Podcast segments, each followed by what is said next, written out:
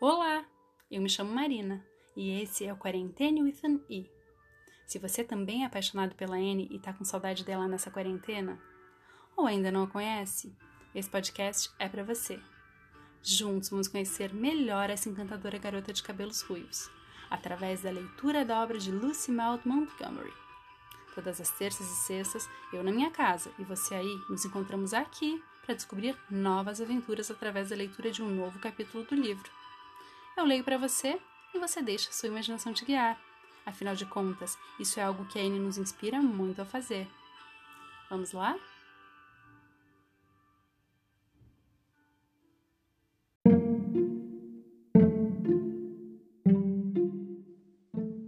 Anne de Green Gables, capítulo 28 Uma desafortunada donzela do lírio. É claro que é você que tem que interpretar Elaine, Anne, disse Diana eu jamais teria coragem de flutuar. Nem eu, disse Ruby Gills, com um calafrio. Não me importo de flutuar quando há duas ou três de nós na chalana e podemos ficar sentadas. Assim é divertido, mas ficar deitada e fingir que estou morta, eu simplesmente não conseguiria. Eu de fato morreria, mas de medo. É claro que seria romântico, admitiu Jane Andrews, mas sei que não conseguiria ficar parada. Eu levantaria a cabeça a cada minuto para ver onde eu estava e se não estaria vagueando para muito longe. E você sabe, Anne, que isso estragaria todo o efeito. Mas é ridículo ter uma Elaine ruiva, lamentou-se Anne. Não tenho medo de flutuar e adoraria interpretar Elaine, mas é ridículo mesmo assim. Ruby é quem deveria fazer o papel de Elaine, pois ela é muito branca e tem adoráveis e compridos cabelos loiros. E Elaine usava todo o seu lustroso cabelo solto, sabe?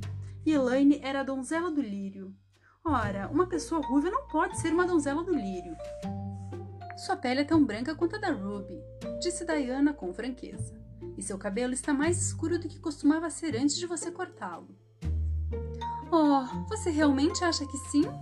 exclamou Anne, corando de leve prazer. Eu já pensei a mesma coisa, mas jamais ousei perguntar a outra menina por medo de ela me dizer que não estava. Você acha que agora dá para dizer que tem o cabelo a caju, Diana? Sim, e eu acho que está muito bonito, disse Diana, olhando com admiração para os sedosos e curtos cachos que se amontoavam na cabeça de Anne, os quais eram presos por uma fita muito garbosa de veludo preto com laço. Elas estavam sentadas na margem do lago, embaixo de Orchard Slope, onde um pequeno promontório bordeado por bétulas se erguia da margem. No seu topo havia uma pequena plataforma de madeira construída sobre a água para a conveniência dos pescadores e caçadores de patos. Ruby e Jane estavam passando aquela tarde da metade do verão com Diane, e Anne viera brincar com elas. Naquele verão, Anne e Diana haviam gastado quase todo o tempo livre dentro ou perto do lago. O ócio agreste ficara no passado, pois na primavera o Sr. Bell havia impiedosamente cortado o pequeno círculo de árvores no passo dos fundos da sua propriedade. Anne sentara-se em meio aos tocos e chorara, sem deixar de perceber o caráter romântico daquilo, mas foi rapidamente consolada, pois afinal de contas, como ela mesma e Diana disseram, meninas crescidas de 13 anos, quase 14, eram velhas demais para as diversões infantis, como casas de brinquedo e havia atividades mais fascinantes para serem feitas perto do lago. Era esplêndido pescar truta sobre a ponte, e as duas meninas aprenderam sozinhas a remar a chalana que o Sr. Barry deixava ali para tirar dos patos. Foi a ideia de Anne que elas ensinassem a história de Elaine. Elas haviam estudado o poema de Tennyson na escola no inverno anterior, pois o secretário de Educação o indicara para o currículo das aulas de inglês das escolas da ilha do Príncipe Edward. Elas haviam analisado o conteúdo e a sintaxe do poema, o tinham dissecado em geral, até que era de se admirar que houvesse sobrado qualquer sentido no poema para elas. Mas pelo menos a alva donzela do lírio e Lancelot e Guinevere e o rei Arthur haviam se tornado pessoas muito concretas para elas. E Anne foi engolfada pelo arrependimento secreto de não ter nascido em Camelot. Aquela época, disse ela, era muito mais romântica do que o presente. O plano de Anne foi recebido com entusiasmo. As meninas tinham descoberto que se a chalana fosse empurrada do cais, ela vaguearia a correnteza abaixo, passando sobre a ponte, e finalmente encalharia em outro promontório mais abaixo, o qual terminava em uma curva no lago. Elas haviam feito essa travessia várias vezes, e nada poderia ser mais conveniente para interpretar Elaine. Bem, eu faço o papel de Elaine, disse Anne, cedendo relutantemente, pois apesar do fato de que ela teria adorado interpretar o personagem principal, seu senso artístico exigia o físico do rolê para tanto. E isso ela sabia que as suas limitações tornavam impossível. Ruby, você tem que ser o Rei Arthur, e Jane será Guinevere, e Diana tem que ser Lancelot. Mas primeiro vocês têm que interpretar o papel dos irmãos e do pai de Elaine. Não teremos o personagem do velho e burro servo porque não tem espaço para duas pessoas na chalana quando tem alguém deitado nela. Temos que cobrir a chalana toda com o mais preto samito. O velho chale preto da sua mãe vai ser ideal, Diana. Tendo sido trazido o chale preto, Anne estendeu-o sobre a chalana e deitou-se no fundo dela, de olhos fechados e com as mãos dobradas sobre o peito. Oh, ela de fato parece morta, sussurrou nervosamente Ruby Gills, observando o rostinho branco e imóvel sobre as sombras bruxuleantes das bétulas. Isso está me deixando com medo, meninas. Vocês acham que é certo mesmo o que estamos fazendo? A senhora Lindy diz que toda brincadeira de faz de conta é abominavelmente perversa. Ruby, você não deveria falar da senhora Lindy, disse Anne com severidade. Isso estraga o efeito, pois isso aconteceu centenas de anos antes de a senhora Lindy nascer. Jenny, resolva você esse assunto. É ridículo que Elaine fique falando, pois ela está morta. Jenny demonstrou estar à altura do desafio. Uma manta de ouro para cobrir a defunta não havia, mas uma manta para o piano de crepe japonês amarelo era um substituto excelente. Um lírio branco não era possível de se obter naquele momento, mas o efeito de uma comprida íris azul posta em uma das mãos dobradas de Anne era tudo que poderia ser desejado. Agora ela está pronta, disse Jane, temos que beijar as calmas sobrancelhas dela. E Diana, você diz irmã, adeus para sempre. E Ruby, você diz adeus doce irmã. As duas do modo mais triste que puderem. N, pelo amor de Deus, sorria de leve. Você sabe que Elaine jazia como se sorrisse. Assim está melhor. Agora empurrem a chalana. Portanto, a chalana foi empurrada e raspou duramente sobre uma velha estaca enfiada na terra no processo. Diane, Jenny e Ruby somente esperaram tempo bastante para ver a chalana levada pela correnteza e foram para a ponte antes de correr pela mata, cruzar a estrada e descer até o promontório mais baixo, onde, interpretando Lancelot, Guinevere e o rei, deveriam estar a postos para receber a donzela do lírio. Por alguns minutos, Anne vagueando devagar lago abaixo, desfrutou ao máximo do romance de sua situação. Em seguida, ocorreu algo nada romântico. A chalana começou a se encher de água. Dentro de poucos instantes, foi preciso que Elaine rapidamente ficasse de pé, recolhesse sua manta de ouro e mortalha do mais preto samito e olhasse perplexa para uma enorme rachadura no fundo da chalana, pela qual a água entrava aos borbotões. Aquela estaca afiada no cais rasgara o revestimento de lã pregado à chalana. Ele não sabia disso, mas levou pouco tempo para se dar conta de que estava perigosamente enrascada. Nesse ritmo, a chalana encheria de água e afundaria muito antes de vaguear até o promontório mais abaixo. Onde estavam os remos? Haviam sido deixados no cais. Anne deu um ofegante gritinho que ninguém jamais ouviu, até os lábios dela ficarem exangües. Mas ela não perdeu a compostura. Havia uma chance de escapar. Apenas uma. Fiquei terrivelmente amedrontada, contou ela para a senhora Alan no dia seguinte. E pareceu que se passaram anos enquanto a chalana vagueava em direção à ponte, e o nível da água subia a cada instante. Eu rezei, senhora Alan, com muita seriedade, mas não fechei os olhos para rezar, pois sabia que a única maneira de Deus me salvar seria deixar a chalana flutuar para perto de alguns pilares da ponte para que eu subisse nele. A senhora sabe que os pilares são apenas troncos velhos e que há neles vários nós e tocos de galhos antigos. Rezar era apropriado, mas eu também tinha que fazer a minha parte ficando de olho. E eu bem sabia disso. Simplesmente falei: Querido Deus, por favor, leve a Shalana para perto de algum pilar e eu faço o resto, repetidamente. Nessas circunstâncias, você não pensa muito em fazer alguma oração floreada. Mas minha prece foi atendida, pois a Shalana se chocou de leve contra um pilar por um instante, e joguei o chale e a manta sobre os meus ombros e subi correndo em um grande providencial toco de galho. E lá estava eu, senhora Alan, agarrada àquele velho escorregadio pilar, sem ter como subir ou descer. Eu estava em uma posição nada romântica, mas não pensei nisso naquela hora. Não se pensa muito em romance quando se acabou de escapar de uma sepultura subaquática.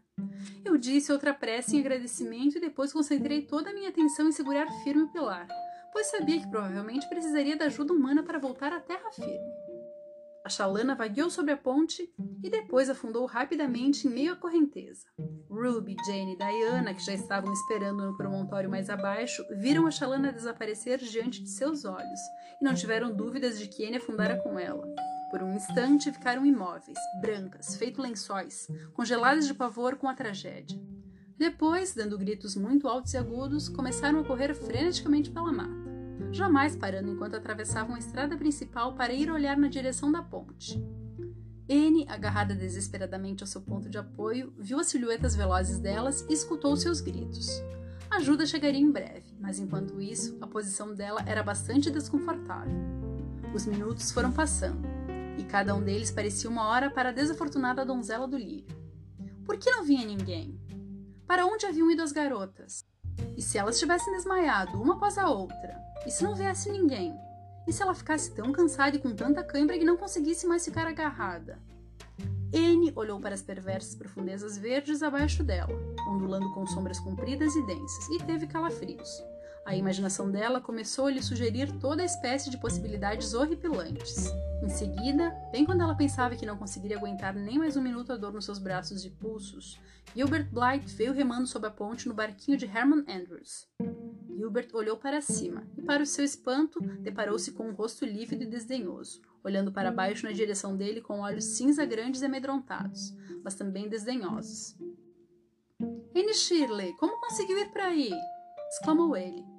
Sem esperar por uma resposta, ele se aproximou do pilar e estendeu a mão. Não havia jeito. Anne, agarrando-se à mão de Gilbert Blythe, rapidamente desceu até o barco, no qual ela se sentou, imunda, empapada e furiosa, na popa com os seus braços cobertos pelo chale, que pingava, e pelo crepe molhado. Era extremamente difícil ser decorosa sob essas circunstâncias. O que aconteceu, Anne? perguntou Gilbert, pegando os remos. Estávamos brincando de Elaine, Anne gelidamente, sem sequer olhar para o seu salvador e eu tinha que flutuar até Camelot na balsa, quero dizer, na chalana. A chalana começou a se encher de água e escalei no pilar. As meninas foram buscar ajuda. Você poderia fazer a gentileza de me levar até o cais? Gilbert obsequiosamente remou até o cais, e Anne, desenhando da ajuda dele para sair do barco, pulou habilmente na margem. Sou muito grata a você, disse ela altivamente enquanto saía dali.